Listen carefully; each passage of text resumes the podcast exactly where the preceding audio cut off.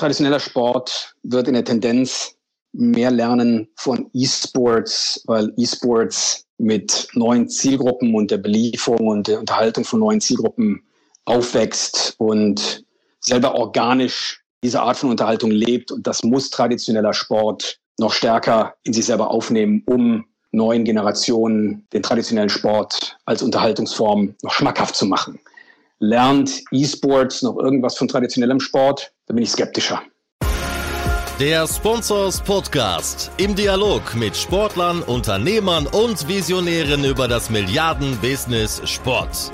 Mit Philipp Klotz und Daniel Sprügel. Hallo und herzlich willkommen zum Sponsors Podcast. Heute spreche ich mit Jens Hilgers. Er ist Gründer und langjähriger CEO äh, von ISL, dem, wie viele von uns ja kennen, äh, mittlerweile Champions League des E-Sports, mittlerweile seit 20 Jahren am Markt und sozusagen die Urzelle des deutschen E-Sports. Unter anderem reden wir viel auch über die Gründerväter oder Mitgründerväter wie Ralf Reichert und Alexander Müller, der heute der CEO von SK Gaming ist und Ralf Reichert, äh, ja, vielen bekannt, auch als heutiger CEO von ISL. Ich spreche mit Jens aber als Serienunternehmer äh, vor allem dann natürlich auch über seine aktuellen Unternehmungen. Da ist er vor allem CEO von Bitcraft. Was ist Bitcraft? Ein Venture Capital Fund für E-Sport, Gaming und Interactive Media in dieser Form der größte seiner Art weltweit und für großes Aufsehen hat gesorgt. Der letzte Fonds, den er ja, sozusagen im Markt hatte, äh, da wurde jetzt ein Deckel drauf gemacht, der war 165 Millionen Euro groß, nachdem der erste bei nur in Anführungszeichen 20 Millionen lag. Also hier deutlich überzeichnet, deutlich mehr Nachfrage, als äh, er das einfänglich eingeschätzt hat. Also großes Ausrufezeichen hinter Bitcraft. Hier passiert was im E-Sport. Und dann haben wir noch den Blick weit in die Zukunft geworfen. Äh, was können Sport und E-Sport voneinander lernen? Jens ist da durchaus skeptisch, dass der E-Sport viel vom klassischen Sport Sport lernen kann, aber umgekehrt umso mehr. Er hat den Blick auf das Medienkonsumverhalten äh, der Zukunft und er sieht vor allem in spätestens zehn Jahren einen Superathleten, wo digitale und physische Skills äh, ineinander verschmelzen. Also ich habe noch die Hälfte vergessen, über das wir alles gesprochen haben. Äh, eine lange Reise, tolle Geschichte, großes Unternehmertum und großer Mut und große Fähigkeiten, sich äh, in zukünftige Businessmodelle reinzudenken und dort richtig zu investieren. Hört einfach rein, der Podcast mit Jens Hilgers. Viel Spaß damit. Hallo Jens, herzlich willkommen zum äh, Sponsors Podcast. Ja, du bist einer der bekanntesten, wenn nicht das bekannteste Gesicht des E-Sports in Deutschland. Gib uns doch mal ein Roundup aus deiner Sicht der Dinge. Wie steht's um äh, E-Sport in Deutschland aktuell? Das normale Sportbusiness in Anführungszeichen, wo wir als Sponsors ja ursprünglich herkommen, äh, ist natürlich hart gebeutelt äh, von der Corona-Pandemie. Aber wie geht's dem E-Sport? Ja, guten Morgen, Philipp. Danke für die Einladung. Freut mich hier zu sein. Äh, wie geht's dem E-Sport? Gut, glaube ich insgesamt. Ich äh, habe jetzt keinen besonders spezifischen Blick nur auf Deutschland, da ich ja mit meinen Tätigkeiten eher äh, international unterwegs bin, international agiere. Ich denke, wir haben erneut ein gutes Jahr im E-Sports gesehen, ähm, was immer zwei, drei Challenges mit sich gebracht hat, die äh, der E-Sports, glaube ich, gut gemeistert hat. Wir haben natürlich als Teil dieser Krise im Moment, äh, genau wie im traditionellen Sport, äh, die ähm, Herausforderung, dass physische Events nun mal nicht ganz so einfach äh, durchzuführen sind, um nicht zu sagen, oftmals unmöglich durchzuführen sind. Äh, jetzt haben wir den Vorteil im E-Sports, dass wir ja fundamental über äh, Netzwerkverbindungen spielen, egal ob es im lokalen Netzwerk oder über Internetverbindungen ist. Und damit können wir Turniere auch professionelle Turniere nach wie vor ausführen, eben aus äh, Remote Locations. Und das haben wir im E-Sports gemacht äh, und haben damit, sind damit in der Lage gewesen, auch in diesem Jahr professionelle Ligen, professionelle Turniere ähm, at Scale mit inter internationaler Beteiligung äh, durchzuführen und damit auch entsprechend Audience und Viewership zu versorgen und zu gewinnen. Also ich würde sagen, ein, eine Herausforderung hat E-Sports, professioneller E-Sports in der Hinsicht Vorsicht gehabt ist da ganz gut durchgekommen. Die E-Sports-Veranstalter haben sich natürlich darauf eingestellt und haben versucht, aus den entsprechenden äh, Remote-Produktionen entsprechend mehr äh, Wertschöpfung herauszuholen, mehr Wert zu generieren und die anspruchsvoller zu machen, was glaube ich ganz positiv ist, auch wenn man mal in die Zukunft blickt. Einfach das, was jetzt in diesem Jahr der Hinsicht geleistet wurde und vielleicht aufgebaut wurde und Erfahrungen nochmal gesammelt wurde, ist sicher hilfreich auch in den nächsten Jahren. Mal weitere Produktionen denkt, die natürlich hoffentlich nicht weiter alle remote stattfinden sollen, sondern auch wieder physisch stattfinden sollen. Aber ich glaube, das, was da an zusätzlichen Produktionswert geschaffen wurde, wird in der Zukunft ein großartiger weiterer äh, Bestandteil dessen sein, was den Wert von E-Sports ausmacht. Die, die zweite Challenge ist sicher, dass natürlich das Sponsorship-Umfeld äh, auch ein bisschen schwieriger geworden ist, weil viele der Sponsoren, die jetzt nicht notwendigerweise so die, die Endemic-Sponsors sind, die man typischerweise im E-Sports historisch gesehen hat, das sind die Intels, die Nvidias, die Logitechs dieser Welt, also diejenigen Sponsoren, die sehr nah an äh, der Beschäftigung der Spieler selber dran sind, indem sie sie mit Ausrüstung versorgen. Die, dieser Teil der Sponsoren hatte ist, ist nicht unbedingt unter Druck geraten. Im Gegenteil, denen ging es blendend, aber andere äh, Teile des Sponsorship-Umfelds sind sicher in äh, Probleme und ihre eigenen Herausforderungen hineingerannt und damit ist mit Sicherheit dieser doch sehr wichtige ähm, Umsatzkanal für E-Sports unter Druck geraten. Das war sicher nicht immer ganz einfach für die Veranstalter, aber dadurch, dass mit Remote-Produktion ja auch die Kosten sinken, ist es, glaube ich, ganz gut gelaufen in diesem Jahr. Insgesamt ist, glaube ich, der, der grundsätzlich positive Effekt äh, dieses Jahres für, für E-Sports und Gaming als Ganzes gewesen, dass sich sicher viel mehr Menschen als äh, in jedem Jahr vorher noch mit Computerspielen beschäftigt haben und äh, diese Beschäftig dieser Beschäftigung nachgegangen sind. Natürlich dem Umstand geschuldet, dass wenn man schon zu Hause Zeit verbringen muss oder Zeit verbringt, dass man sich dann vielleicht auch ein, äh, das beste Entertainment-Medium aussucht und das sind in unseren, in meinen Augen Computerspiele. Das heißt, die, die äh, Computerspiele-Audience als Ganzes ist gewachsen. Die Aufmerksamkeit auf E-Sports ist gestiegen, äh, speziell auch in Ermangelung von traditionellem Sport, der nun mal einfach äh, in großen Teilen gar nicht stattgefunden hat. Also insgesamt, glaube ich, ein, ein gutes Jahr mit vielen Herausforderungen, die wir, glaube ich, äh, im E-Sport insgesamt ganz gut gemeistert haben. Jetzt hast du gesagt, große Teile oder beinahe alles hat remote stattgefunden. Wenn man jetzt die Spitze des Eisbergs äh, sich anguckt, die League of Legends World Finals in Shanghai, die haben ja dann zumindest unter sehr strikten Hygienebedingungen, aber dann auch wieder mit einem äh, Live-Event vor Ort stattgefunden. Das war ja schon wahrscheinlich eines der, der größten E-Sports-Events aller Zeiten. Oder kannst du das kurz einordnen. Ich glaube, es haben jetzt doch eine ganze Menge von Menschen auch aus dem klassischen Sportbusiness äh, mitbekommen. Ich denke, gerade die Inszenierung war sehr eindrucksvoll, extrem bemerkenswert. Nach meiner Wahrnehmung äh, so auf, auf ähm, Stellenwert wie, wie äh, die Eröffnungsspiele von Olympischen Spielen.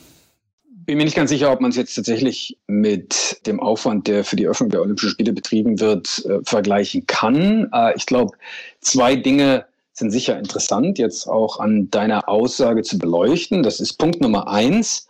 Das, was dieses Jahr bei den League of Legends World Championship Finals in Shanghai passiert ist und an Qualität für Zuschauer zu beobachten und zu verfolgen war und Zuschauer genießen durften, war nicht großartig anders als jedes andere World Championship Final in League of Legends vorher. Also die, die Quali das Qualitätsniveau war immer außerordentlich hoch. Es wurde immer vom Veranstalter von Riot Games ähm, und seinem Team die Messlatte ein wenig höher gelegt im Hinblick auf das, was man produktionstechnisch leisten und erreichen kann. Interessant ist, dass du das so wahrnimmst, was so ein bisschen das bestätigt, was ich vorher gesagt habe dass halt aufgrund der Ermangelung von traditionellem Sport einige Augen mehr auf E-Sports geguckt haben und auf einmal sieht man, huch, was gibt's denn da? Das sieht ja richtig krass geil aus, ja. Das ist ja, was die E-Sports-Jungs da machen, ist ja richtig cool.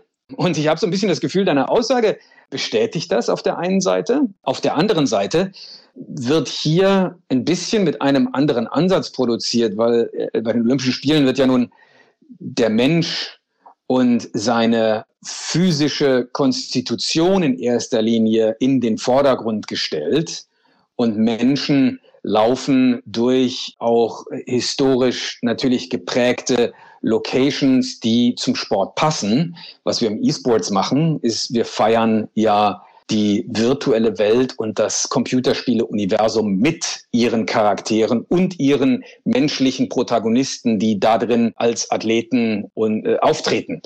Und daher ist das, was du bei, den, äh, bei der Eröffnungsfeier oder den, der Opening Ceremony der World Championship Finals siehst, halt in erster Linie ein Spektakel, was so die Synthese der echten Welt und der virtuellen Welt ähm, darbringt. Und das passiert durch Augmentation, durch Echtzeit-Renderings äh, der virtuellen Welten, die dann vermischen mit echter menschlicher Performance äh, auf der Bühne und ich glaube, dort wird, äh, wird, das, ähm, wird, wird die Messlatte einfach deutlich höher gesetzt, jedes einzelne Mal, was produktionstechnisch möglich ist. Und das ist natürlich sehr beeindruckend, aber braucht auf der anderen Seite nicht viel physischen Platz. Ja, das kannst du in einem Studio, in einem entsprechend ausgerüsteten Studio mit entsprechend befähigten und erfahrenen Producern und entsprechender Softwaretechnologie, äh, kannst du das auf jedem Platz dieser Welt umsetzen. Du musst dafür nicht in, im Olympiastadion in Berlin sein ja, und musst dafür nicht 5000 Menschen in die gleiche Location bringen. Und äh, ich glaube, diese beiden Umstände kommen hier zusammen. Äh, es freut mich sehr, dass dich das so beeindruckt hat. Aber nochmal, das ist jetzt für denjenigen, der E-Sports verfolgt hat oder gar der E-Sports seit Jahrzehnten gebaut hat, jetzt nicht unbedingt was Neues. Das ist äh, die natürliche Evolution dessen, was wir seit Jahren im E-Sport sehen. Das ist auch dann bei mir angekommen jetzt langsam. Aber äh, lass uns doch nochmal, bevor wir über das Hier und Jetzt nochmal sprechen, nochmal einen kleinen Schritt zurückgehen. Die Unternehmergeschichte Jens Hilgers. Kannst du uns da mal mitnehmen? Wie kam es dazu, dass du da jetzt stehen kannst oder so breit aufgestellt, wie du heute bist? Wie hat das alles angefangen? Angefangen ursprünglich aus meiner eigenen Leidenschaft, Computerspiele zu spielen und aus meiner eigenen Leidenschaft für Computerspiele, äh, die sich so äh, darin manifestiert hat, dass ich äh, vor allem auf dem Computer des Nachbarn gespielt habe, weil meine Eltern mir eigentlich nie einen Computer kaufen wollten, als ich so acht, neun, zehn, elf Jahre alt war irgendwann dann meinen ersten Amiga-Computer mit zwölf Jahren bekommen und darauf dann angefangen, natürlich nicht nur weiterhin Spiele zu spielen, sondern auch kreativ tätig zu werden. Der Amiga war ja eine fantastische Kreativmaschine, ähm, die seiner Zeit doch eigentlich voraus war. Und äh, irgendwann bin ich dann so, als ich gleichzeitig so mein, mein Studium begonnen habe, äh, bin also selber Informatiker, Softwareentwickler und habe so meine Begeisterung eigentlich für, für Vernetzung und für alles, was vernetzte Kommunikation angeht, gefunden. Das war so eine Zeit, in der man sich in Mailboxen eingewählt hat, äh, in der man Daten über Akustikkoppler ausgetauscht hat. Und da fanden sich dann auch irgendwie äh, die ersten Spiele, die diese neue Infrastruktur angefangen haben zu nutzen. Und das ist insbesondere dann spannend geworden, als wir von äh, einer Zeit, in der du dich in Mailboxen eingewählt hast, in eine Zeit gekommen sind, in der du dich eigentlich mit dem Internet verbunden hast und es entsprechend Spiele gab, die das Internet als Infrastruktur genutzt haben, um echtes Multiplayer-Gaming möglich zu machen. Weil früher gab es doch die, die LAN-Partys, oder? Das habe ich auch noch mitbekommen. Ich habe dann die falsche Kreuzung genommen. Ich hatte auch mal einen Amiga, Amiga 500, aber ich habe da irgendwie nur äh, kleine Fußball-Simulationsspiele äh, gespielt. Ja, LAN-Partys sind ein Teil dessen gewesen. Also wenn ich die, ähm, den Terminus Multiplayer benutze, dann meine ich damit den Mehrspieler-Modus von Computerspielen. Äh, Mehrspieler-Modus bedeutet ja im Kern, mehrere Spieler sind in der Lage, gleichzeitig das gleiche Computerspiel zu spielen. Eigentlich hat das sehr früh angefangen, dass das möglich war, eigentlich schon in den, in den 70er Jahren, in denen ein, zwei, drei, vier Spieler zum gleichen Zeitpunkt an dem gleichen Spielgerät saßen und auf einen Bildschirm geguckt haben. Und dieser Bildschirm, der ähm, hat dann möglicherweise auch im Splitscreen, also mit unterschiedlichen Ansichten für mehrere Spieler, hat dann die Möglichkeit gegeben, gleichzeitig das gleiche Spiel zu spielen. Das hat sich maßgeblich verändert mit dem Internet als Plattform, wo auf einmal Multiplayer spielen heißt, dass du nicht vor dem gleichen Gerät sitzen musst und dir einen Bildschirm teilst, weil das bedeutet, du musst am gleichen Ort sein, ähm, zur gleichen Zeitpunkt, was natürlich sehr viel Spaß macht, aber auch ein Handicap ist, wenn du einfach spontan mit mehreren Spielern Freunden spielen möchtest.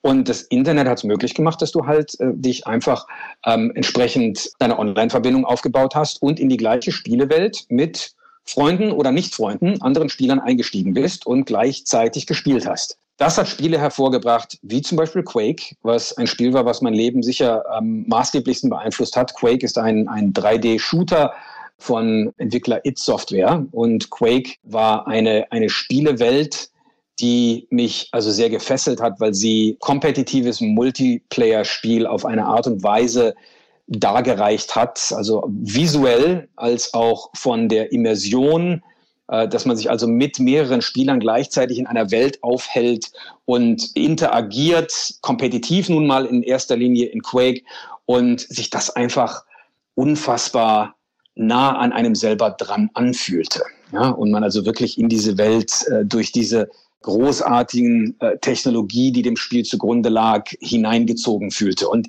dieses Spiel insbesondere hat mich motiviert, äh, so an, an dem Punkt, an dem auch mein Studium sich dem, dem Ende neigte, dem erfolgreichen Ende muss ich mit dazu sagen, auch wenn ich nie ein guter Schüler war, aber ich habe zumindest gelernt, wie man einigermaßen programmiert.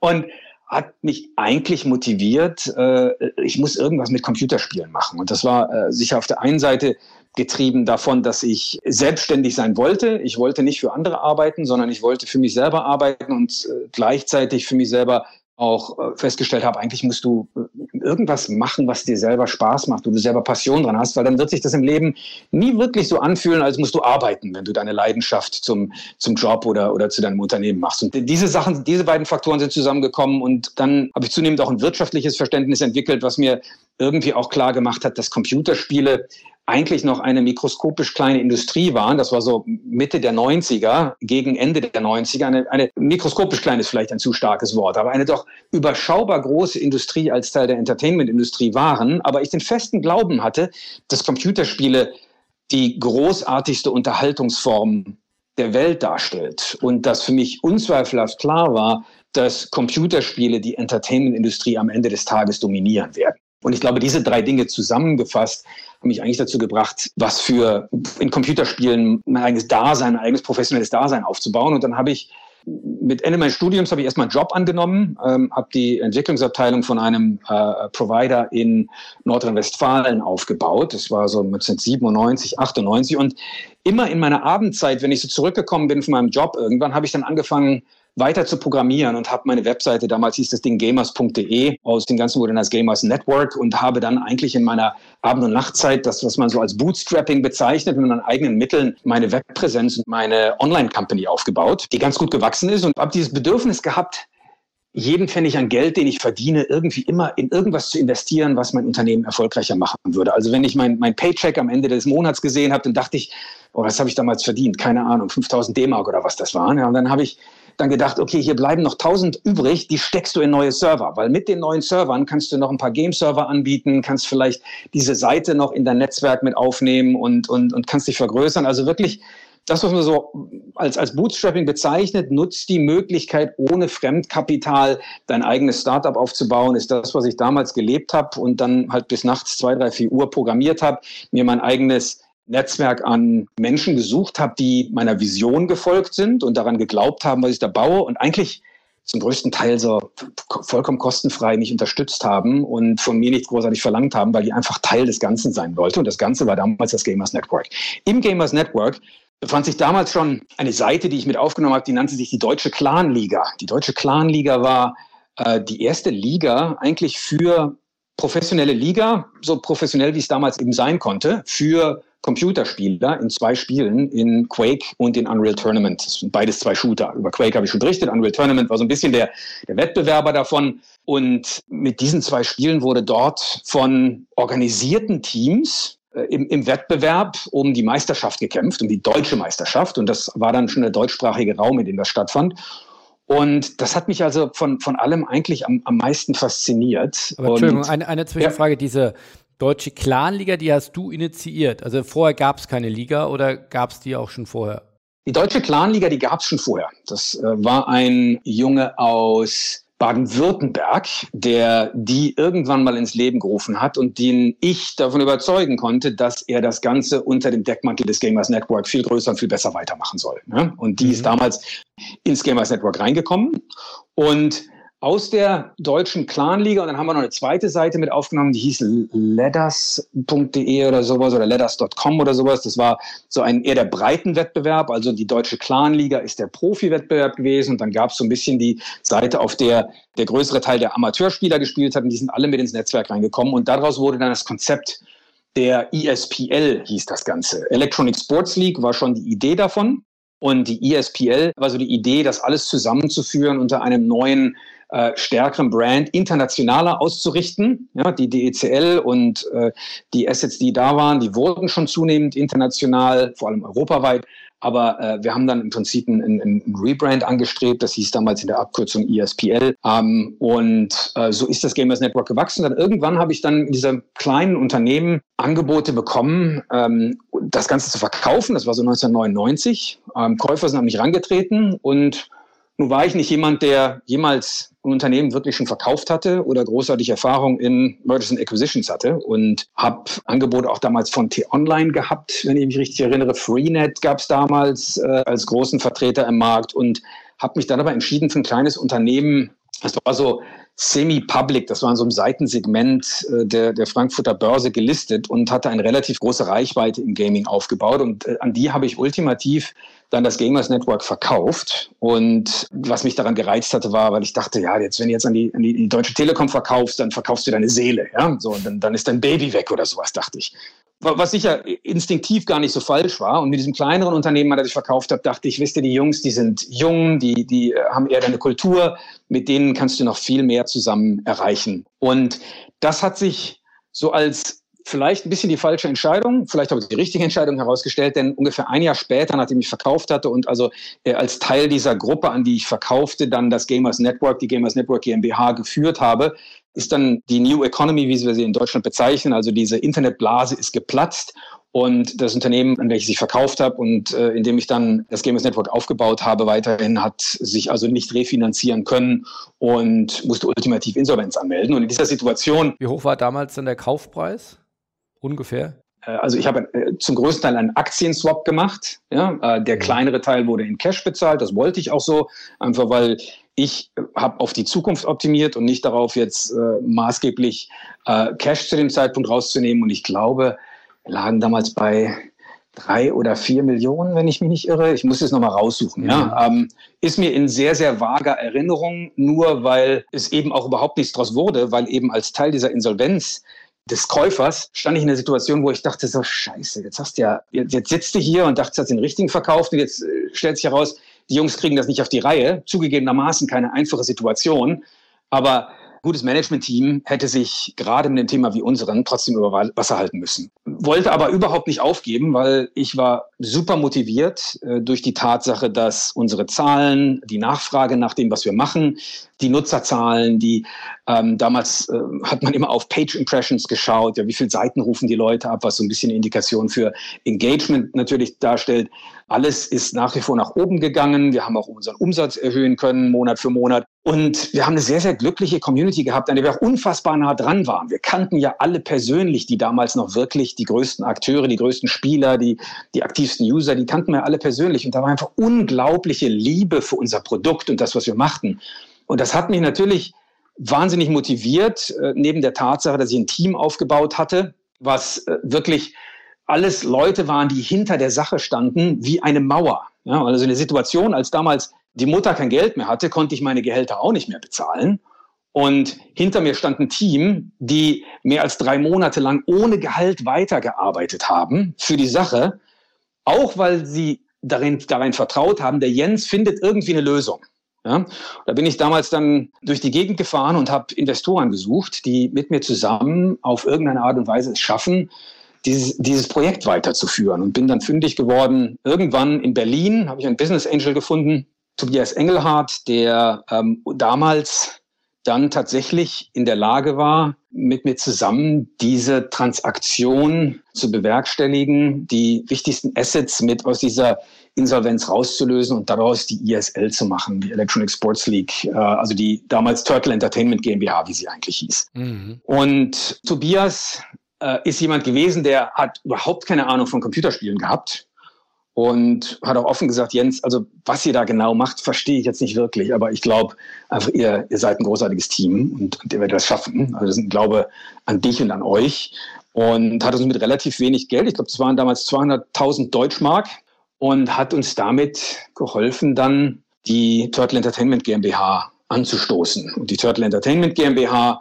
habe ich dann auch gegründet mit vielen derjenigen, die damals auch die Säulen geworden sind in der Gamers Network GmbH, die dann sozusagen Mitgründer in der Turtle Entertainment GmbH geworden sind. Und die habe ich dann mit einem zunehmend größeren Fokus auf die Liga-Aktivitäten und auf die Vision, die Champions League des E-Sports aufzubauen, über zehn Jahre bis 2010 eigentlich als so CEO ähm, geführt und ich glaube zu einem recht ordentlichen internationalen Erfolg zu bringen.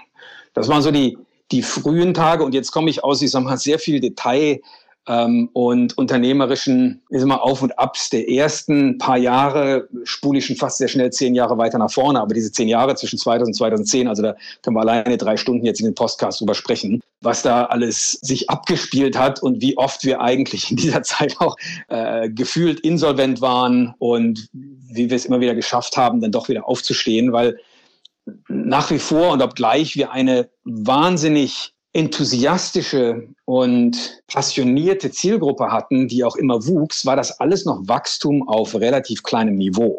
Ja, ähm, also wir, wir haben dort, wir waren weit entfernt von der Zielgruppengröße, die wir heute haben, die wir uns da immer erträumt haben, die aber einfach deutlich langsamer gewachsen ist, als wir das eigentlich uns gewünscht hätten. Ja, und so mussten wir eigentlich unseren Markt mit unserem Produkt zusammen aufbauen.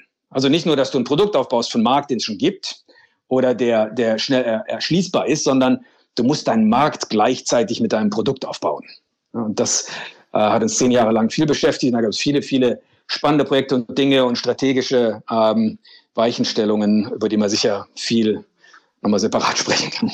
Aber diese Turtle Entertainment äh, GmbH, da sind dann auch zum ersten Mal die heute auch ja, berühmt-berüchtigten Namen von Ralf Reichert und, und Co. Auf, aufgetreten oder waren die auch schon bei Gamers Network mit dabei? Gamers Network ist Ralf mit hinzugestoßen und hat damals, wir haben damals auch in Lizenz für eine amerikanische Liga, die nannte sich CPL, Cyber Athlete Professional League. Es war so eigentlich der amerikanische Marktführer in dem ganzen Umfeld elektronischer Sport oder E-Sports. Und Ralf ist mit an Bord gekommen und hat sich damals als erstmal als Praktikant um das Thema CPL gekümmert. Das war sein Projekt. Und er hat das auch mit rangebracht, weil Ralf ist ja selber mit seinen Brüdern zusammen Gründer des Teams SK Gaming gewesen. SK ist so eine, ist eine Legende ähm, in der elektronischen Sportwelt, weil es einfach eins dieser E-Sports-Teams ist, was eigentlich vom Tag eins des professionellen E-Sports geboren wurde in Oberhausen von den Brüdern Reichert. Und Ralf hat halt in den Wettbewerben, die damals organisiert wurden, im Gamers Network, hat Ralf teilgenommen und so haben wir uns auch kennengelernt. Und irgendwann, und er, er war auch über seine, über SK Gaming auch in Kontakt mit den Amerikanern der CPL. Und da war damals der Gedankengang, hey, Macht das nicht irgendwie Sinn, wenn wir die CPL auch vielleicht mit in Europa austragen als Lizenzpartner? Und so ist Ralf damals mit dazugekommen. Beim Gamers Network zunächst mal als Praktikant, hat auch seine CPL-Tätigkeit dann in die Turtle Entertainment GmbH erstmal weitergeführt und ist dann 2002 oder später 2001, glaube ich, auch mit zum Geschäftsführer geworden. Damals zunächst zum Finanzgeschäftsführer, äh, CFO und ist dann auch entsprechend mit in Equity bei der Firma reingekommen. Und auch die anderen großen Namen des, des deutschen E-Sports, äh, auch Alex Müller, der heutige Geschäftsführer von SK Gaming. Also das ist ja so ein bisschen die, die Analogie wie im klassischen Sportbusiness, wie äh, UFA Sports, Schrägstrich Sport 5, dann zwischenzeitlich Lagardère Sports und jetzt wieder Sport 5 entstanden ist. Auch die Gründer oder diese Gründungstroika war ja dann über lange Jahre über unterschiedliche Unternehmungen extrem erfolgreich im Sport und das ist scheinbar so die Urzelle Gamers Network äh, des Sportbusiness in Deutschland. Alexander ist ähm, eine fantastische Geschichte auch, weil was, was, ich habe es ja vorhin erzählt, als ich damals so in meiner Bootstrapping-Zeit habe versucht äh, habe, das Gamers Network aufzubauen und äh, habe ich ja links und rechts nach Leuten gesucht und die mir irgendwie helfen konnten. Ja? So, äh, hey, habt da nicht Bock, irgendwie hier mal so mir zu helfen beim Gamers Network, die Grafiken immer richtig zu machen oder die IRC-Channels zu betreuen. Und ich habe halt auch jemanden gesucht, der vielleicht irgendwie das Thema Marketing und Sales betreuen könnte. Und ich hatte damals auch noch einen anderen Nebenjob. Ich habe ja immer versucht, so, so viel möglich mit Nebenjob neben dem Studium auch Geld zu verdienen und äh, dass ich dann wieder schön in, in Server und ähnliches stecken konnte. Und da habe ich bei einem Nebenjob, den ich damals in einer Firma hatte, die für Doktoren und Ärzte äh, Software vertrieben hat. Das heißt, ich habe am Telefon gesessen, irgendwo in Kerpen, und habe da Doktoren angerufen und habe denen erklärt, wie man Software benutzen muss, um Arzneien zu verschreiben. Ein sehr herausfordernder Job, weil so ein Doktor versteht wirklich nicht viel üblicherweise davon, wie man ein Modem installiert und wie man Software äh, benutzt hat mir sehr viel beigebracht über, also will ich wirklich sagen, also wenn du so am anderen Seite von einer, so einer Telefonleitung sitzt und du siehst nicht, was auf der anderen Seite passiert und du musst jemandem beschreiben, was da, was da passiert, da lernst du sehr viel darüber, wie User Interfaces auszusehen haben. Ja, das, also das ist, glaube ich, etwas, was mir auch bis heute noch wahnsinnig weiterhilft. Entschuldigung, ich leite hier ein bisschen ab, aber ich finde das ein, ein, fand das wirklich spannend. Es wird mir immer wieder klar, wie wichtig das war, einfach in, in Benutzersichtweisen zu denken, dass du Menschen blind helfen musstest, eine Software richtig zu bedienen. Und das hat mich so sensibilisiert dafür, Simplicity und Beauty of User Interfaces ähm, auch ähm, bereitzustellen, dass ich also bis heute von profitiere. Nevertheless, dieser sehr, trotzdem sehr, sehr undankbare Job ähm, hat mich zu Alex geführt, weil Alex war da und saß neben mir und hat auch diesen Job gehabt und hat so irgendwo in Köln studiert und ich saß da halt immer fünf Stunden, sechs Stunden, sieben Stunden, acht Stunden herum telefoniert und habe dann halt angefangen mit Alex zu quatschen und dann irgendwann habe ich gemerkt, ja, der kann ja eigentlich ganz gut am Telefon den Leuten Sachen erklären. Der ist da strukturiert, aber vielleicht überrede ich den jetzt einfach mal, war meine Idee. Ja, und dann habe ich den Alex gesagt, weißt du da, was ich eigentlich, was ich hier mache? Und dann habe ich dem Quake gezeigt und der Alex war überhaupt kein Computerspieler. Ja, und dann hat er angefangen, Quake zu sehen, dann hat er angefangen, Quake zu spielen und dann hat ihm das irgendwie gefallen. Und dann habe ich den überzeugt, dass der für mich ähm, und fürs Gamers Network anfangen sollte, Marketingunterlagen zu erstellen. Und habe im Prinzip den Alex somit ins Team aufgenommen. Und daraus hat sich auch eine Freundschaft entwickelt. Und so ist Alex dann sagen, mit ins Gamers Network reingewandert und dann auch äh, ultimativ ins Gründungsteam von Turtle äh, am Ende des Tages reingewandert. Und ähm, so habe ich im Prinzip, und das ist wirklich das Spannendste an der Geschichte, ist eigentlich, dass also meine, mein Versuch, wirklich Leute dazu zu überzeugen, zu Mittätern mit mir zu werden, dazu geführt hat, dass ich den Alex eigentlich zu einem Computerspiele-Enthusiasten gemacht habe. Äh, das ist, glaube ich, in der Tat was gewesen, was vielleicht die, richtige, die richtigen Menschen zur richtigen Zeit am richtigen Ort waren. Und haben wir da jetzt jemanden vergessen von der, von der Gründung, von den wichtigen Gründern von der Turtle Entertainment Group, die heute dann auch andere wichtige Jobs im E-Sport haben? Wir haben vergessen Jan Philipp Reining. Jan Philipp ist das Swiss Army Knife der des Website und User Interface Designs gewesen. Ja, also auf meiner Suche nach Mittätern, wie ich es ja eben schon definiert habe, und so meinem meinem, meinem Drang danach, find irgendwie jemanden, der da irgendwie vielleicht was umsonst für dich macht und später kann der hoffentlich irgendwie mitarbeiten und, und, und mit da reinwachsen, bin ich irgendwann Jan Philipp über den Weg gelaufen, ähm, der auch unter dem Nickname The Fly sehr bekannt war in der Quake-Szene, weil er sehr viel Quake gespielt hat. Und er hat damals auch einen Clan gehabt. Der Clan hieß Die Fette Faust. Ja, also super, äh, absolut astrein geiler Clanname. Ja, also man musste Jan Philipp alleine dafür respektieren, dass der unter einem Clan, also damals hießen ja Clans und nicht Teams. Ja, also ja. stell dir vor, du hättest heute nicht Schalke 04 E-Sport, sondern die fette Faust noch da draußen. Wie geil wäre das eigentlich? Ja, leider nicht. ähm, vielleicht auch, weil ich Jan Philipp überredet habe, dass er also mir hilft, Webseiten zu bauen. Ja? Und Jan Philipp hat also, sein, eine seiner ersten äh, Tätigkeiten war einfach die, die DECL, die Deutsche Clanliga-Webseite, komplett zu überarbeiten und hat auch maßgeblich Gamers.de, Gamers Network, das ganze Design, das Branding, hat alles er entwickelt und ist so ein bisschen das Swiss Army Knife gewesen, was man eigentlich brauchte, um wirklich Frontend insbesondere, Frontend Coding, UI, UX hinzulegen, Logo, Branding und das war alles, das ist das, womit er reingewachsen ist und am Ende des Tages dann auch ins Gründungsteam von Turtle reingewachsen ist. Ist heute ein bisschen im Hintergrund bei Turtle, aber noch maßgeblich mit äh, an allem, was, was auch ähm, Brand und, und, und Web Assets angeht, mit involviert.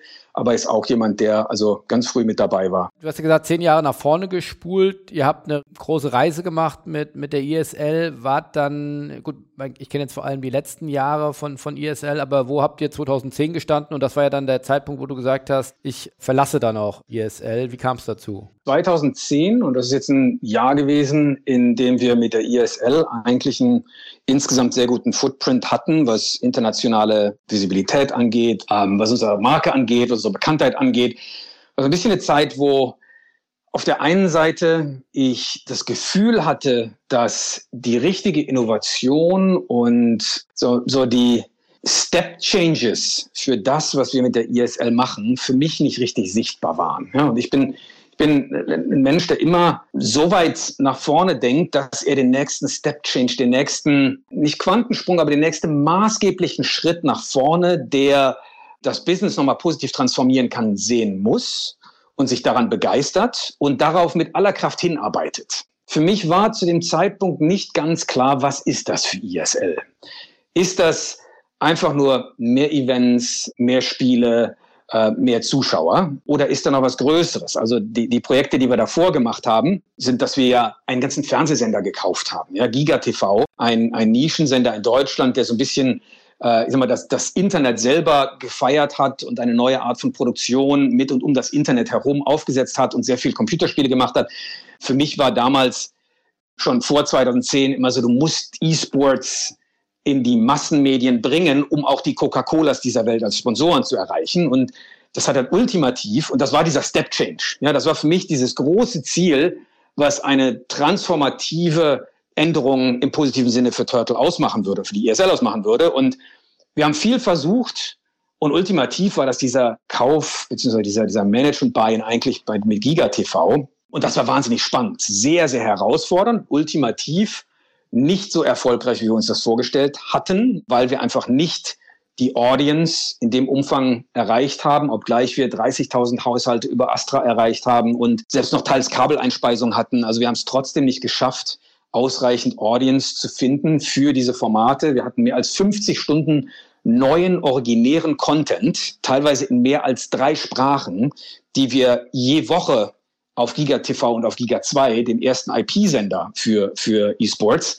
den wir auch gelauncht haben, haben wir trotzdem nicht nur Audience gefunden. Wir waren einfach einmal mehr ein bisschen zu früh. Aber das war so ein Experiment, das, da ist halt die volle Energie da reingegangen, da ist alles da reingegangen und das war super anstrengend, weil es ist echt an die Grenze dessen gegangen, was kann man eigentlich wirklich leisten. Aber ich habe 2010 so ein bisschen das Gefühl gehabt, what's the next big thing? Ja, was kommt hier als nächstes? Und da, da hat mich so ein bisschen die Herausforderung gefehlt. Köln ist auch nicht die Stadt gewesen, die mir von der unternehmerischen Seite, je mehr ich gelernt habe und je mehr ich gewachsen bin, Inspiration gegeben hat. Ja, ähm, die Plätze, die mir Inspiration gegeben habe, sind die Plätze, zu denen ich gereist bin. Ob das jetzt die, die Westküste in Amerika gewesen ist oder ob das äh, auch zunehmend China gewesen ist. Und, und so habe ich mich eher äh, an diese Plätze hingezogen gefühlt zu dem Zeitpunkt. Und bei Turtle braucht es, glaube ich, zu dem Zeitpunkt auch nicht ganz so viel von meinem visionären Trieb und vielleicht ein bisschen was mehr von let's execute on this business here for a couple of years with what it is. Ja? Um, und so habe ich mich damals entschlossen, in Abstimmung, insbesondere mit Ralf, der dann so ein bisschen auch in äh, sozusagen die Schuhe mit reingetreten ist, die Firma dann mit dem Zepter in der Hand äh, vorzustehen, vereinbart äh, als CEO zurückzutreten und in die Chairman-Rolle zu schlüpfen und bin dann nach China gezogen mit meiner Frau, was so ein bisschen das letzte Argument war. Meine Frau, ich habe geheiratet 2008 und die hat sich in Köln überhaupt nicht wirklich wohl gefühlt. Es war keine Stadt, die ihr besonders viel gegeben hat. Und dann sind wir nach China gezogen, auch um in China mich damit zu beschäftigen, was ich vorher verbrochen in Anführungszeichen hatte. Ich hatte nämlich 2007, wenn ich mich richtig erinnere, die Mehrheit an der größten Liga für E-Sports in China gekauft erneut eines von diesen Projekten, was so transformativen Charakter für Turtle hatte. Wenn man sich jetzt heute zurückdenkt, 2020, der hat da die größte Liga für E-Sports in China verkauft. Warum ist, äh, sind die nicht alle Milliardäre geworden? Weil die Antwort ist, dass wir zwar das richtige Asset zur richtigen Zeit gekauft haben, aber insbesondere auch ich das Asset nicht richtig gemanagt haben. Das war also eine, ich glaube, meiner größten Fehler in meiner unternehmerischen Laufbahn bis heute ist, dass ich dieses wirklich fantastische Asset, was ich da in China gekauft hatte, nicht richtig gemanagt habe. Ähm, insbesondere habe ich dem CEO nicht die Freiheiten gelassen, die er vorher hatte und habe ihm versucht, so ein bisschen unsere europäische Struktur oder unsere europäische Strategie aufzuzwingen. Und das ist was, das solltest du in China nicht machen. China ist ein Markt, und das habe ich dann natürlich auch gelernt, als ich dann da zwei Jahre gelebt habe, der äh, natürlich einem ganz anderen Schema folgt und das musst du respektieren.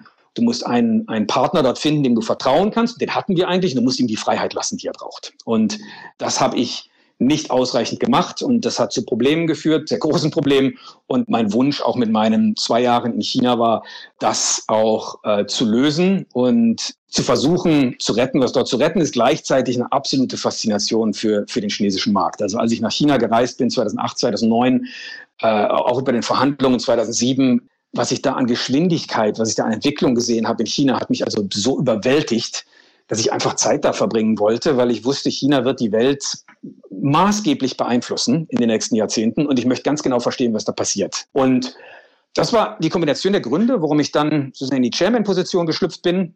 Aus der Chairman-Position nach wie vor auch global viel der Publisher Relations gemacht habe, also mit den großen Spieleherstellern strategische Vereinbarungen getroffen haben, maßgeblich zum Beispiel das Thema mit Riot Games, mit denen wir sehr viel gemacht haben, gerade 2010, 2011, 2012. Das waren Themen, die ich nach wie vor global verantwortet habe dort im Prinzip dann versucht habe zu kitten, was zu kitten war. Viel war allerdings nicht mehr zu kitten, um nicht zu sagen gar nichts. und bin dann, als meine Frau mit unserem ersten Sohn eigentlich schwanger wurde, sind wir dann zurück äh, nach Deutschland gezogen und dann aber ins, im Speziell nach Berlin, weil mir hat sich dann schon der Wunsch aufgedrängt, eigentlich möchtest du unternehmerisch innovativ und neu tätig werden. Ich hatte viele Sachen im Kopf und so ein Zeitpunkt, zu dem ich dann eigentlich äh, Lust hatte, wirklich wieder was anzustoßen. Und so ähm, habe ich mir dann auch Berlin ausgesucht als Stadt, in der nach meinem Verständnis und mit dem, was ich gesehen habe, äh, die Gründerszene und das Umfeld für neue Unternehmen in Europa am ausgeprägtesten war und das beste, den besten Momentum hatte. Und wann habt ihr die ISL dann zu großen Teilen an MTG verkauft? Der Verkaufsprozess ist so ein bisschen dann zum gleichen Zeitpunkt auch angestoßen worden. Eigentlich so 2013, 2014 hat sich so die Idee konsolidiert, hey, Firma geht's gut und wir haben so ein paar Punkte erkannt, warum eine größere strategische Transaktion Sinn macht. Also Punkt Nummer eins, wir hatten äh, circa 40 oder 45 Prozent des Unternehmens waren in der Hand von ähm, Early Angel Investoren, wie zum Beispiel den Tobias, der ja schon seit mehr als zehn Jahren dann auch mit dabei war, einigen kleineren Venture Capital Funds und die hatten nun mal ihre Laufzeit, also wann sie typischerweise auch mal irgendwann äh, ein Exit sehen sollten, einen Return sehen sollten, irgendwie auch erreicht.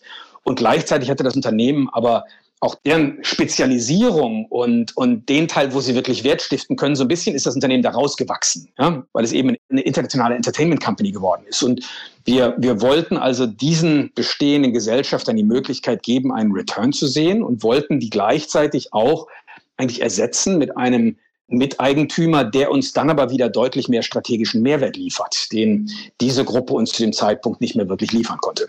Das war ein Anstoß. Der zweite Anstoß war natürlich auch, dass wir irgendwann mal ein größeres Liquiditätsevent sehen wollten, auch mal einen größeren Cash-Zufluss sehen wollten. Und äh, ich glaube, das zusammen hat dann dazu geführt, dass wir gesagt haben, lass uns diesen Prozess anstoßen. Und der hat dann auch knapp zwei Jahre gedauert. Das ist sehr lange für so einen Prozess, aber wir waren da auch nicht sonderlich in Eile, weil das Unternehmen weiterhin gewachsen ist, der Markt hat sich gut entwickelt, wir hatten Rückenwind und haben dann in dem Prozess sehr viele Angebote auf den Tisch bekommen, also gut zwei Dutzend und haben uns letztendlich dann für die schwedische Modern Times Group entschieden, vor allem weil es das beststrukturierteste Angebot war. Kannst du nochmal die, die Eckdaten ungefähr nennen? Wie für damalige Verhältnisse war das schon, oder für heutige Verhältnisse noch ein extrem großer Deal, oder? Das war einer der größten Deals, also im E-Sport, im Kern E-Sport, äh, wahrscheinlich sogar der größte Deal. Das erste Mal, dass ein großes Medienunternehmen, also auch ein E-Sports-Unternehmen mehrheitlich erworben hat. Äh, wir haben damals 74 oder 76 Prozent veräußert. Ich glaube, es waren 74 Prozent, die wir veräußert haben am Unternehmen und äh, haben dann effektive Bewertung für circa 140 Millionen Dollar gesehen und äh, sind damit also auch ganz klar als Gründer noch im Unternehmen verblieben, maßgeblich mit Anteilen, haben aber gleichzeitig auch ein sort of, äh, ausreichend großes und schmackhaftes äh, Paket an, an Liquidität schon mal zu unseren Gunsten verbuchen können, ähm, was ich dann insbesondere genutzt habe, um weitere Unternehmen aufzubauen. und äh, meine anderen Aktivitäten auch weiter zu äh, befeuern, haben aber mit der MTG-Gruppe, deswegen sage ich so, das best das best strukturierteste Paket, haben mit der MTG-Gruppe auch äh, ein, ein, ein Paket gehabt, das es ermöglicht hat, das weitere Wachstum der ISL und die weiteren Zukäufe positiv in einem Earnout-Schema zu unseren Gunsten nutzen zu können. Ja, und das ist uns bis heute, glaube ich, ganz gut zugute geworden. Bist du noch beteiligt an ISL oder ist der Earnout-Prozess jetzt komplett abgeschlossen? Nein, wir sind alle eigentlich noch soweit immer beteiligt an der ISL. Und ist der Prozess, den ihr euch damals auferlegt habt, oder ist diese, ist diese Wachstumspfad, ist der weiter so beschritten worden oder ist der over- oder underperformed äh, worden? Weil wenn man jetzt auf die, ist ja öffentlich, äh, was Modern Times Group auch von, von ESL und Dreamhack, die sind jetzt vor kurzem auch dann gemerged worden, veröffentlicht, das ist ja immer noch äh, teilweise auch Millionen Verluste, die dort produziert werden. War das einkalkuliert? Ist das, kauft man sich so das Wachstum oder ist das schlechter gelaufen, wie ihr euch das damals ausgemalt habt? Ähm, ich glaube, wir haben uns alle gewünscht, dass wir eine Ecke früher in die Profitabilität rutschen mit dem Unternehmen als Ganzes, als das sich in den letzten Jahren dargestellt hat. Dafür gibt es viele zahlreiche Gründe, die teils im Unternehmen selber verankert liegen, teils im Markt verankert liegen. Aber ja, das ist äh, der Schwenk sozusagen in die Profitabilität ist hinter unseren Erwartungen zurückgeblieben. Umsatzwachstum, glaube ich, noch nicht mal so sehr hinter unseren Erwartungen zurückgeblieben. Ich glaube, da sind wir ganz zufrieden mit dem, was wir gesehen haben und dem, was das Unternehmen erreicht hat. Äh, aber der Markt, der E-Sports-Markt, ist ja nach wie vor in einer, ich sage, Gründerzeit. Wenn wir mal gerade überlegen, wir würden 20 Jahre weiter in der Zukunft stehen, würden wir wahrscheinlich lachen darüber, wie Strukturen heute noch aussehen. Also die grundsätzlichen Strukturen, wie die Industrie funktioniert, äh, wie Teams, Ligen und diejenigen, die die Spiele kreieren, miteinander in Interaktion treten, kommerziell insbesondere, das ist alles noch eine Erfindungsphase. Und äh, gerade weil hier teilweise sich Sachen noch tektonisch verschieben, ist es nicht immer leicht, genau vorherzusagen, wie sehen die nächsten ein, zwei, drei Jahre aus. Das ist in zehn Jahren deutlich planbarer und in zehn Jahren deutlich besser vorherzusehen, weil sich einfach Strukturen weiterhin finden. Ja, und da haben sich zwei, drei Sachen haben sich sicher so entwickelt, wie wir das nicht unbedingt erwartet hätten. Andere Sachen haben sich äh, so entwickelt, wie wir das erwartet haben. Und vielleicht haben wir hier oder da ein bisschen was mehr auch in Wachstum investiert, als wir äh, im Hinblick auf die Zukunft. Deswegen sind wir ja noch Gesellschafter, äh, weil, weil sich eben Dinge für die nächsten vier, fünf Jahre vielleicht ein bisschen anders dargestellt halten, als wir es ursprünglich dachten. Du wolltest, also viele Ideen, wolltest Unternehmen bauen. Das ist ja die Ursuppe auch von Bitcraft. Wann hat das begonnen, beziehungsweise wo steht ihr da jetzt und was ist überhaupt Bitcraft? Ich glaube, im E-Sport-Sektor extrem bekannt als, als Venture Capital Fonds, äh, als Wachstumsinjektion, äh, aber im klassischen Sportbusiness vielleicht noch nicht so bekannt. Nun, Bitkraft ist ein Venture Capital Fund, der investiert in den Themenbereich Gaming, E-Sports und was wir als Interactive Media bezeichnen. Wir investieren heute aus unserem zweiten Fund, in drei Wochen schon aus unserem dritten und vierten Fund. Und wir äh, haben ein Portfolio von ca. 50 Unternehmen weltweit aufgebaut, die sich alle in diesen eben genannten drei Themenbereichen befinden und wachsen. Diese 50 Unternehmen sind angesiedelt in Asien, in Europa, im Speziellen auch in Nordamerika, was so 65 Prozent unseres Portfolios darstellt. Ein Team von circa zehn, was diese Investments identifiziert, was sie durchführt, was sie betreut und idealerweise dann auch nicht in der, in der nicht allzu fernen Zukunft dann auch entsprechend äh, Unternehmensanteile dort zu gewinnbringenden Exits führt. Ja, und, und Bitkraft ist recht einzigartig in der Hinsicht, als dass es der erste Venture Capital Fonds war, der sich vollumfänglich dem Thema E-Sports zunächst verschrieben hat heute ein kleines bisschen breiter aufgestellt und mal Gaming, E-Sports und Interactive Media macht. Da gibt es wahnsinnig große Schmidt-Denken, die wir auch genauso sehen und erkannt haben. Und damit sind wir in einer Gruppe von sehr wenigen Venture Capital Fonds weltweit, die sich nur mit diesem Themenbereich beschäftigen. In dieser Gruppe sind wir, glaube ich, der bekannteste Investor, der so hoffe ich doch, als, als positiv, als schlau, als vernetzt und als auch smart nach vorne blickend erkannt wird und uns somit auch ermöglicht, die besten Unternehmer in diesem Umfeld anzuziehen und die besten Unternehmer in diesem Umfeld zu uns zu holen. Jetzt hast du oder, oder Bitcraft ja vor kurzem große Aufsehen erregt mit der zweiten, mit dem zweiten Fonds, der deutlich größer geworden ist als ursprünglich angesetzt oder, oder geplant oder zumindest kommuniziert. Ihr habt dort, glaube ich, 165 Millionen eingesammelt. Was war das jetzt nochmal für ein großer Schritt nach vorne? Ich glaube, der erste Fonds war so um die 20 Millionen. Woher kommt dieses große Wachstum? Das kommt in erster Linie mal daher, dass der zweite Fonds sich ein bisschen andere Ausrichtung, jetzt nicht hinsichtlich der des Segments, in das er investiert. Wie gesagt, E-Sports, Gaming und Interactive Media. Wir haben es zwar etwas erweitert, aber das ist jetzt nicht der große Schritt. Der große Schritt ist eigentlich, dass der derzeitige Fund etwas spätphasiger investiert. Der erste Fund, der, was wir eigentlich so als Pre-Seed Fund bezeichnen würden, ähm, es gibt ja diese, diese unterschiedlichen Stufen, in denen äh, man Finanzierungsrunden einsortieren würde. Seed, Series A, Series B und dann gibt's äh, etwas moderner oder neumodischer auch die Pre-Seed-Phase. Die Unterscheidung dieser Phasen ist im Kern der derzeitige Entwicklungsstand des Unternehmens. Pre-Seed ist sehr früh. Da findet das Unternehmen gerade sein Produkt und hat eine erste Version vom Produkt vielleicht, die es gerade intern fertig hat und ist noch in der Validierung. Die Seed-Phase sieht man normalerweise dann schon Product Market Fit. Man sieht, dass das Produkt im Markt angenommen wird. Man sieht erste Nutzer. Man sieht so die ersten Loyalität unter den Nutzern. Series A ist dann normalerweise, wo man dann schon in, in, in der Nutzerbasis, in der Kundenbasis des Produktes oder Services, was vom Unternehmen angeboten wird und vertrieben wird, dann schon echte Skalierungseffekte sieht und erzeugen kann. Ähm, und wir sind nun mit dem allerersten Fund sehr früh unterwegs gewesen, was sicher auch dem Entwicklungsstand von E-Sports zu dem Zeitpunkt am besten getroffen hat und sind mit dem jetzigen Fund ein wenig später aufgestellt, äh, nämlich Seed und Series A. Und die Volumen, die investiert werden in Finanzierungsrunden dieser entsprechenden Kategorien, sind entsprechend größer. In einer Pre-Seed-Runde würde man vielleicht 100, 200, 300.000 Dollar investieren, in einer Seed-Runde einige wenige Millionen und in einer Series A einige viele Millionen. Äh, damit ergibt sich natürlich, warum dieser neue Fund auch größer geworden ist, weil er eben deutlich mehr Kapital äh, pro Investment ähm, einsetzt, als es der Pre-Seed Fund gemacht hat. Und wie viel Return on Invest versprechen sich die Investoren? Also was ist da die Regel bei solchen VC-Funding-Runden? Wahrscheinlich dann auch vier, fünf, sechs Jahre, wo dann das Geld wieder rausgezogen wird. Mit welcher Vervielfachung oder mit welcher Verzinsung? Nun, also Regeln gibt es da nicht. Es gibt äh, Statistiken, die zeigen, was sind so die besten Returns für einen Venture Capital Fund, der sich ungefähr in dieser Phase beschäftigt, in einem bestimmten Segment äh, investiert. Und ich glaube, so die, die besser performenden Venture Capital Funds, die, äh, die zielen auf 3,5 bis viermal eingesetztes Geld ab.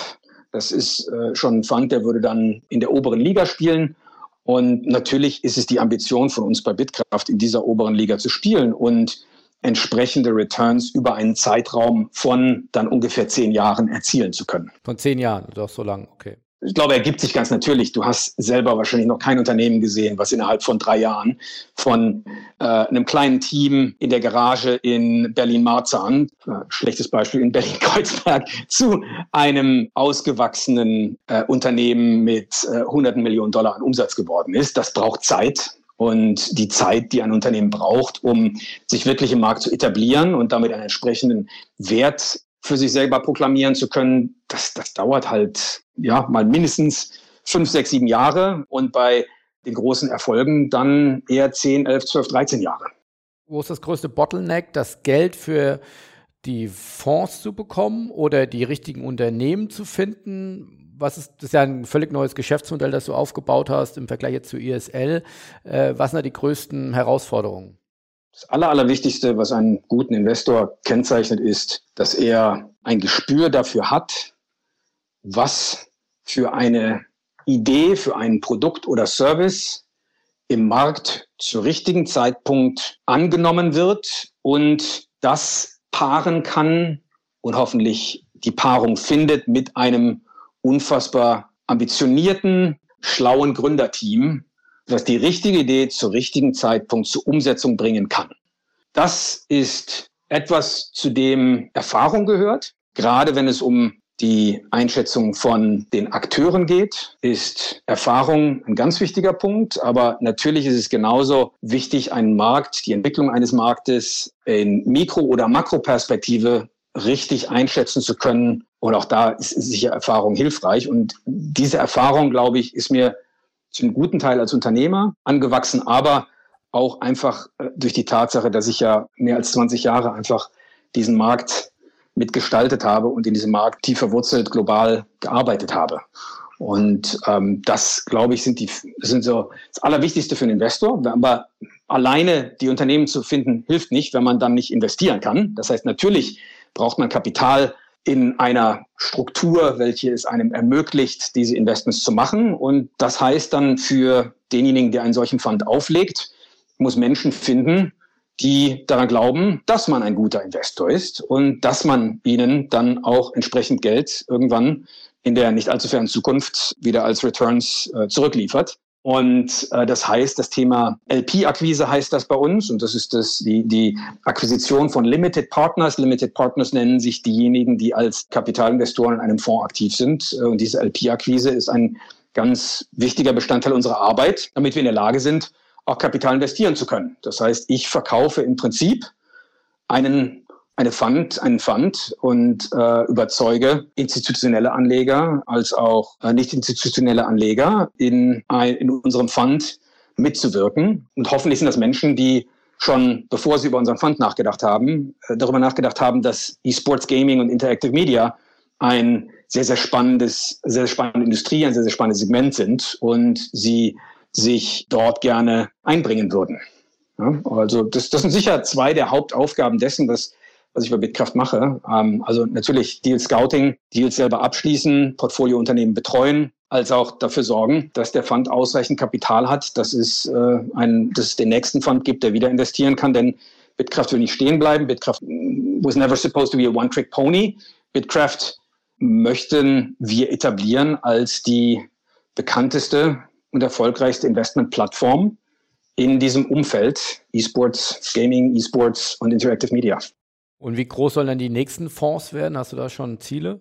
Du kannst davon ausgehen, dass wir zukünftige Investmentfonds, ähm, die wir auflegen, äh, sicher weiterhin die Ambition haben, erstens im gleichen Segment, also Seed und Series A zu investieren. Als Funktion davon heißt es natürlich, dass die Funds wahrscheinlich in der Größenordnung jetzt entsprechend groß, vielleicht ein bisschen größer sein werden. Und wir sind also auch immer ähm, Untersuchung davon, ob es nicht vielleicht auch andere Vehikel gibt, die Sinn machen, um in dieser Industrie, die wir nun mit äh, Finanzmitteln ausstatten wollen und als äh, Finanzinvestor zur Seite stehen wollen, ob es da nicht auch andere Vehikel gibt, die jetzt nicht Series Seed und Series A, also Early Stage Investing sind, sondern vielleicht wäre das Late Stage Investing, vielleicht ist das ein Buyout Fund. Also dort wird es noch andere Formen, noch andere Vehikel geben, die wir in der Zukunft möglicherweise starten unter unserem Dach von Bitkraft. Das Ziel von Bitkraft äh, oder auch nochmal das Geschäftsmodell von Bitkraft oder einem solchen VC-Fund, man kriegt dann einen gewissen Prozentsatz der eingeworbenen Summe als Management-Fee. Ist das das Ziel oder dass man auch selbst mit investiert äh, oder auch spottet, was sind die spannendsten Unternehmen, sich dann auch mitbeteiligt und da vor allem dann der Hebel aus unternehmerischer Sicht ist?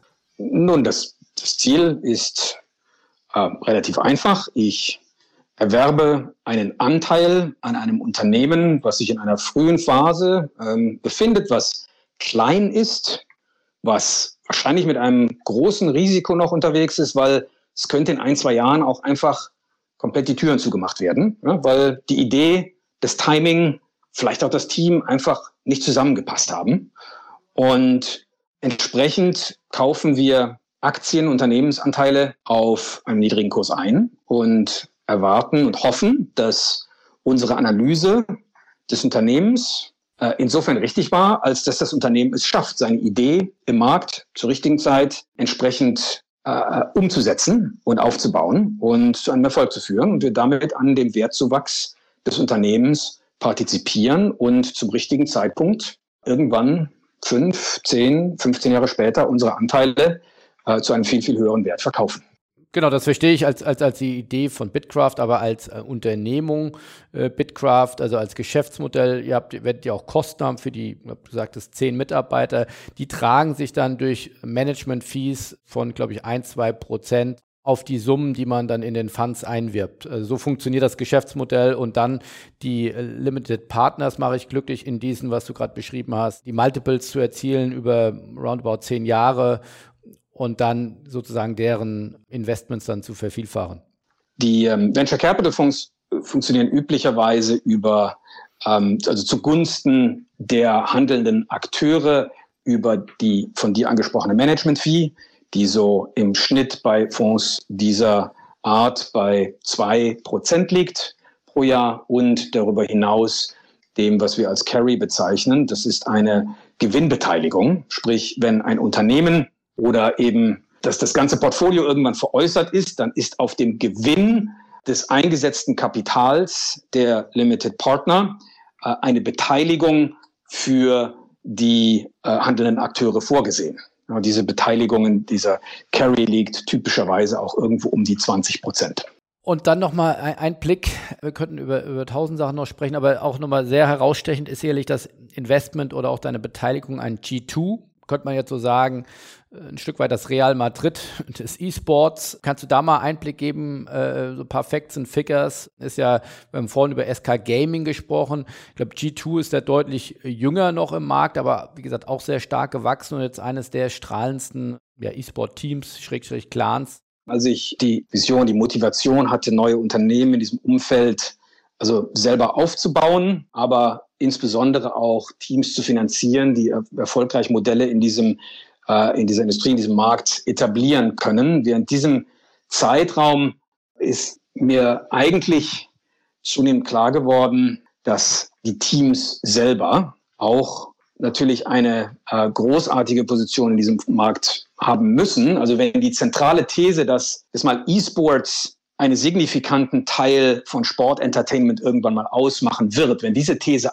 aufgeht, und diese These, also für diese These lebe ich ja. Ja, das ist, ist nun mal zentral für alles, was ich mache. Wenn diese These aufgeht, dann müssen ja auch die Teams zu entsprechendem Wert kommen und müssen ein absolut zentraler Bestandteil dieses Ökosystems sein, auch in der Zukunft. Und während mir das doch nochmal, und manchmal ist es ja so, dass du den Wald vor lauter Bäumen nicht siehst, ja, aber während ich sozusagen in dieser, in dieser Phase das auch nochmal reflektiert habe und gleichzeitig gesehen habe, dass E-Sports-Teams eigentlich gerade auf dem, was so am, am, am wichtigsten ist, um ein neues E-Sports-Team aufzubauen, nämlich das Talent und die, die Kosten des Talents, also der, der professionellen Spieler, der hoffentlich Champions League-Niveau-Spieler, dass das eigentlich relativ überschaubar war. Also das war so 2013, 2014, als ich gesehen habe, eigentlich kannst du für 200.000, 300.000 kannst du dir eigentlich ein Line-up in einem Spiel zusammenbauen, was eigentlich Champion, Championship-Niveau hat. Ja? Als ich das dann ins Verhältnis gesetzt habe zu dem möglichen Outcome, dachte ich, eigentlich kann man zu diesem Zeitpunkt jetzt noch ein komplett neues Team etablieren mit überschaubaren Kosten, obwohl es schon viele Brands im Markt gibt. Und ich ein, auch einen festen Glauben habe, dass da ein, ein massiver Wert darin liegt, dass zum Beispiel SK Gaming eine, eine Legacy über Jahrzehnte aufgebaut hat und eine eine sehr starke Loyalität mit seinen Fans über Jahrzehnte und viel Erfahrung über Jahrzehnte aufgebaut hat. Aber so war es auch klar, dass eigentlich müsste man noch ein neues Team mit relativ überschaubarem Einsatz aufbauen können. Und da ist bei mir so der Gedanke gewachsen, eigentlich möchtest du an so einem Team beteiligt sein, auch weil wenn du in dieser Branche jetzt gezielt investierst in unterschiedliche Modelle und unterschiedliche neue Unternehmensformen, möchtest du auch in der Lage sein, die besser einschätzen zu können. Und am allerbesten geht das eigentlich, wenn du auch mal so ein Team von innen siehst wo sind die Pain Points von E-Sports-Teams? Weil großartig ging es denen zu dem Zeitpunkt nicht. Wenn du dich an einem E-Sports-Team beteiligst, was ist so das beste Setup? Und ich bin überzeugt gewesen, dass das allerbeste Setup, was man finden kann, ist, wenn ein großartiger Spieler selber an einem Punkt ist, wo er seine Karriere so verändert, dass er selber ein E-Sports-Team aufbauen möchte und seine Playing Smartness, seine Spielerfähigkeiten in Managerial Skills und unternehmerische Fähigkeiten transformieren kann. Das passiert nicht oft. Ja, guck auf den traditionellen Sport, das sieht man nicht so oft, das ist selten. Ich hatte das Glück, dass ich die Person 2014 gefunden habe. Die nennt sich Carlos Rodriguez, ein spanischer Spieler, der, wie der Zufall so will, auch für SK Gaming lange gespielt hat, als Team-Captain in League of Legends. Davor hat er World of Warcraft gespielt, auf internationalem Niveau sehr erfolgreich. Und ihn habe ich getroffen zu einem Zeitpunkt, als klar war, er möchte eigentlich sein eigenes Team aufbauen. Und da habe ich ihm gesagt, so, du Carlos, ich sehe in deinen Augen, du hast die Energie, du ähm, reflektierst den Markt sehr, sehr gewissenhaft. Du bist schnell in der Art und Weise, wie du das, was du aufnimmst, zur Umsetzung bringst. Du hast nicht vielleicht eine gewisse Arroganz, die es dir unmöglich macht, auf andere zu hören und Feedback mitzunehmen und zur Umsetzung zu bringen. Ich glaube, dass ich dir unternehmerische Erfahrung und auch Kapital mitbringen kann, um ein erfolgreiches Team aufzubauen. Und ich würde das gerne mit dir zusammen machen. Und so bin ich 2014 mit Carlos zum Mitgründer von ursprünglich Gamers 2 geworden, so hieß das damals, ja, jetzt G2 Esports. Und es ist einfach dieser, dieser goldene Moment, wo einfach ein Gründer und ein CEO ein, einfach eine fantastische Karriere und Laufbahn hinlegt. Carlos ist als Geschäftsführer, ist ja ein deutsches Unternehmen äh, hier in Berlin und auch nicht zufällig in Berlin, ist äh, zu einem ganz außerordentlich großartigen CEO gewachsen und es ist einer der größten und schönsten Momente immer wieder, wenn ich sehe, dass ich dazu beitragen konnte, dass er so schnell sich auch so gut entwickelt hat. Also meine Arbeit mit G2 war insbesondere die Arbeit, Carlos zu helfen, zu wachsen und als Unternehmer, als CEO die richtigen Entscheidungen zu treffen, zum richtigen Zeitpunkt, Dinge frühzeitig zu sehen und natürlich ihm zu helfen, Kapital zu beschaffen. Ähm, alles in allem war das Unternehmen immer sehr, sehr kapitaleffizient. Das heißt, wir haben niemals viel Kapital gebraucht, aber sind heute fantastisch kapitalisiert, unter anderem mit Joseph Tsai, dem Mitgründer von Alibaba, bei uns in der Investorengruppe, äh, Zach Brown, dem CEO von McLaren und vielen anderen Investoren und sind also eigentlich fantastisch aufgestellt heute. Also etwas, auf das ich glaube ich, sehr stolz bin, insbesondere wenn man sich auch die sportliche Leistung des Teams in den letzten Jahren anguckt. Und ich kann so viel versprechen, das wird nicht schlechter aussehen in den nächsten Jahren. Und wenn man sich anguckt, was G2 an, an Brand Awareness und an, an Reichweiten aufgebaut hat, ist, ist, ist etwas, was mir sehr, sehr viel Spaß macht und mich auch immer wieder stolz macht. Und kannst du mal ein bisschen Einblick geben über, über ja, so auch Umsatzzahlen oder Entwicklung oder Wachstumszahlen? Also das ist ja so ein bisschen so das Damoklesschwert, was über dem E-Sport noch hängt, als letzter großer Teil unser, unseres Gesprächs. Stichwort E-Sport, riesige Zukunft und, und großes Momentum, wird keiner bestreiten, aber gemessen daran noch verhältnismäßig wenig Umsatz. Also wenn ich sage, weltweit, je nachdem, welche Studie man sich anguckt, ein Milliarde Umsatz im, im E-Sport, ist das, so viel Umsatz macht der FC Barcelona fast ein Club, einen traditionellen Sport. Äh, oder Bayern München macht 750 Millionen, auch fast an dieser, an dieser Schwelle. Ich habe niemals zu der Fraktion gehört, die behauptet haben, dass ein E-Sports-Team oder ein G2 E-Sports über einen Zeitraum von 1, 2, 3, 4, 5 Jahren auf das Umsatzniveau eines Real Madrids oder eines Bayern Münchens kommt. Ja, also insofern, dass wenn jemand von außen dahin kommt und, und er trägt vor, ja, macht ja so kleine Umsätze, wir sind doch diejenigen hier, die im Sport oder als solches bezeichnen die E-Sportler euch ja auch eigentlich noch den Umsatz schieben und äh, dann so ein bisschen drauf lächelt, dann ist das vollkommen okay. Ich hole die, das Vertrauen und das Selbstbewusstsein aus den zugrunde liegenden Verschiebungen in der Art und Weise, wie Menschen, insbesondere jünger Menschen als Ganzes, ihre Unterhaltungszeit und ihre Freizeit definieren, wie sie unterhalten werden wollen, mit was sie sich beschäftigen, wie die Qualität von dieser Beschäftigung aussieht und daraus, dass Jahr für Jahr im E-Sports die Umsätze wachsen, und zwar gesund wachsen. Und da brauche ich eigentlich nur eine Linie durchzuziehen. Und wenn ich die Linie da durchziehe, und wenn ich mir dann das Gleiche vielleicht nochmal für den traditionellen Sport anschaue und da auch mal so ein paar Linien durchziehe in Sachen Zielgruppe und in Sachen Umsatz, also da brauche ich nicht viel mehr zu machen. Und dann habe ich da einfach eine ganze Menge Vertrauen und Selbstbewusstsein, dass ich äh, die richtigen Anteile im richtigen Unternehmen halte. Was bedeutet das jetzt konkret für die großen E-Sports-Teams weltweit? Die großen E-Sports-Teams weltweit, die werden jetzt irgendwo in einer Umsatzgrößenordnung zwischen 15 und 25 Millionen US-Dollar liegen und jetzt sicher noch nicht profitabel agieren, was insbesondere auch dem Umstand Cost of Talent, also Salaries geschuldet ist. Das ist ja ein ganz ähnlicher Umstand wie auch im traditionellen Sport und insbesondere im Fußball in Europa. Da gibt es halt ein paar Akteure, äh, die treiben die Preise für Spielergehälter auf eine Art und Weise, dass das jetzt nicht unbedingt noch gesamtkonzeptionell ökonomisch Sinn macht für das Ökosystem, sondern insbesondere Sinn macht für jemanden, der halt einfach der Champion in der Liga werden möchte, weil das ist einfach was, was man, was man so auch ganz gerne vor sich herträgt. Ja? Insofern, ich glaube, das ist alles auf einem sehr guten Weg, insbesondere vor dem Hintergrund, wenn wir zurückblicken auf den Beginn dieses Gesprächs, als ich ein bisschen darüber erzählt habe, was auch in dieser Krise passiert ist, was mit Games als Ganzes passiert ist, äh, da bin ich sehr, sehr positiv gestimmt dazu, äh, was E-Sports-Teams angeht. Jetzt muss man sich ja noch mal eins dazu bemerken. E-Sports befindet sich ja, und äh, das habe ich ja auch im Zusammenhang mit ISL erwähnt, immer noch so ein bisschen in einer strukturellen Findungsphase. Ja? Es ist ja nicht so, dass wir auf eine Struktur draufblicken können, wie wir das vielleicht mit einer NBA, einer äh, MLB oder einer äh, DFL machen können, die seit Jahrzehnten etabliert sind, an denen sich relativ wenig verändert und relativ wenig gerüttelt wird, sondern wir sind hier in einem Umfeld, in dem sich das ideale Modell zwischen IP-Holder, äh, Spieleanbieter und Team und Spieler selber und den weiteren Marktteilnehmern noch immer zusammenfindet. Und da gibt es einige, ich will sie jetzt Experimente nennen. Ist die LEC, also die Europäische League of Legends Champion League, die Champions League, die Riot Games betreibt, so das richtige Konzept für die nächsten zehn Jahre? Ist äh, die Overwatch-Liga das richtige Konzept? Ist die ESL Pro League das richtige Konzept? Da haben wir überall noch nicht abschließende Antworten mit dafür. Ultimativ glaube ich in jedem Fall, dass die Teams zunehmend an der Wertschöpfung bei Liga und Spiel selber partizipieren werden.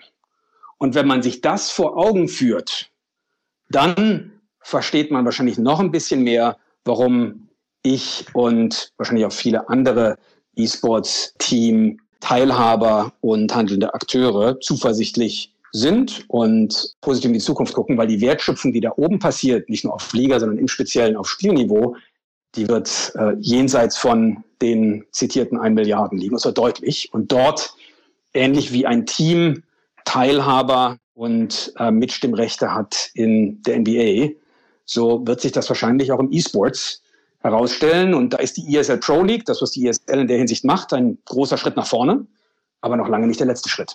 Aber die Bewertungen sind ja schon immens. Also von den von dir jetzt genannten 15 bis 25 Millionen US-Dollar Umsatz eines Clans, also die Bewertungen gingen ja teilweise deutlich in den dreistelligen Millionenbereich. Also da ist ja dann teilweise ein Multiple von 10 auf den Umsatz drauf. Das ist ja schon sehr, sehr groß. Ja, es gibt Teams, die bewerten sich auf Multiples, die ich selber auch nicht so, also da würde ich selber nicht investieren. Ich denke auf der anderen Seite, dass ein guter Blick in die Zukunft und auf zukünftige Umsatzentwicklungen und auf eine zukünftige führende Position eines Assets durch Brand, durch Management-Team, durch entsprechende Liga-Verankerungen durchaus zu einem höheren Multiple führen kann. Das ist nicht ganz unterschiedlich von dem, was wir auch in anderen Sportarten gesehen haben. Also ich kann jetzt hier nochmal in meiner Inbox ein bisschen äh, durchschauen. Ich habe mir das Ganze im traditionellen Sport auch mal angeguckt. Das war jetzt keine Seltenheit, dass ich da Teams mit einem Multiple von zwischen fünf und zehn Mal Umsatz gesehen habe. Und das sind keine E-Sports-Teams. Und da ist nicht ein, ein Wachstum in der Zielgruppe und in Viewership und in Brandreichweite, und Umsatz Jahr über Jahr auf dem Niveau zu finden gewesen, dass sich das mit dem von E-Sports-Team vergleichen ließe. Wohl aber hast du im traditionellen Sport sicher eine höhere Defensibility dadurch, dass du halt fest verankert in einer Ligastruktur bist. Wobei das in Europa ja auch nochmal ein bisschen anders ist als in Amerika, in der ein Franchise-Slot ja deutlich mehr Wert hat, weil du da deutlich geringere Chancen hast, aus dem Franchise bzw. aus der Liga rauszufliegen, als das jetzt in einer europäischen ersten oder zweiten Bundesliga hat. Äh, guckt man sich die Probleme dieser Clubs an mit, äh, mit Relegation, Aufstieg und Abstieg und was das für deren PL bedeutet. Es ist ein ganz anderes Spiel. Aber vor dem, vor, vor dem Hintergrund, da gibt es Teams, die sind zu hoch bewertet. Ich glaube nicht, dass wir das im Fußball irgendwann mal nicht gesehen haben. Das gab es da genauso. Insofern unterscheidet sich der E-Sport da gar nicht so großartig von dem, was du als traditionellen Sport kennst. Was glaubst du denn abschließend? Heute stehen wir bei einer Milliarde. Was sind so die nächsten Milestones? Wie groß kann das werden, der E-Sport?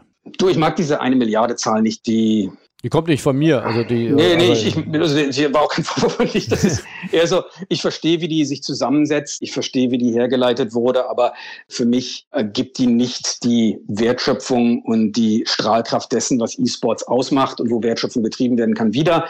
Äh, ich glaube, ein ganz wichtiger Faktor, den man sich anschauen sollte, der glaube ich auch vom, vom, von dem gleichen Researcher, also Newzoo, die ja auch diese Zahl veröffentlicht haben, herausgeben wollen, ist so ein bisschen, what's the spending per fan on his favorite esports? Ja, wie viel gibt jemand für Fandom aus? Und das liegt im E-Sports noch deutlich unter dem, was man im traditionellen Sport findet. Das ist sicher ein, ein sehr positiver Umstand, weil dort noch viel Potenzial besteht. Das ist das eine. Äh, das andere ist, die Wertschöpfung des E-Sports wird tief mit ins Spiel hineingehen in der Zukunft und tiefer mit ins Spiel hineingehen und eine tiefere Verzahnung finden. Das ist großartig.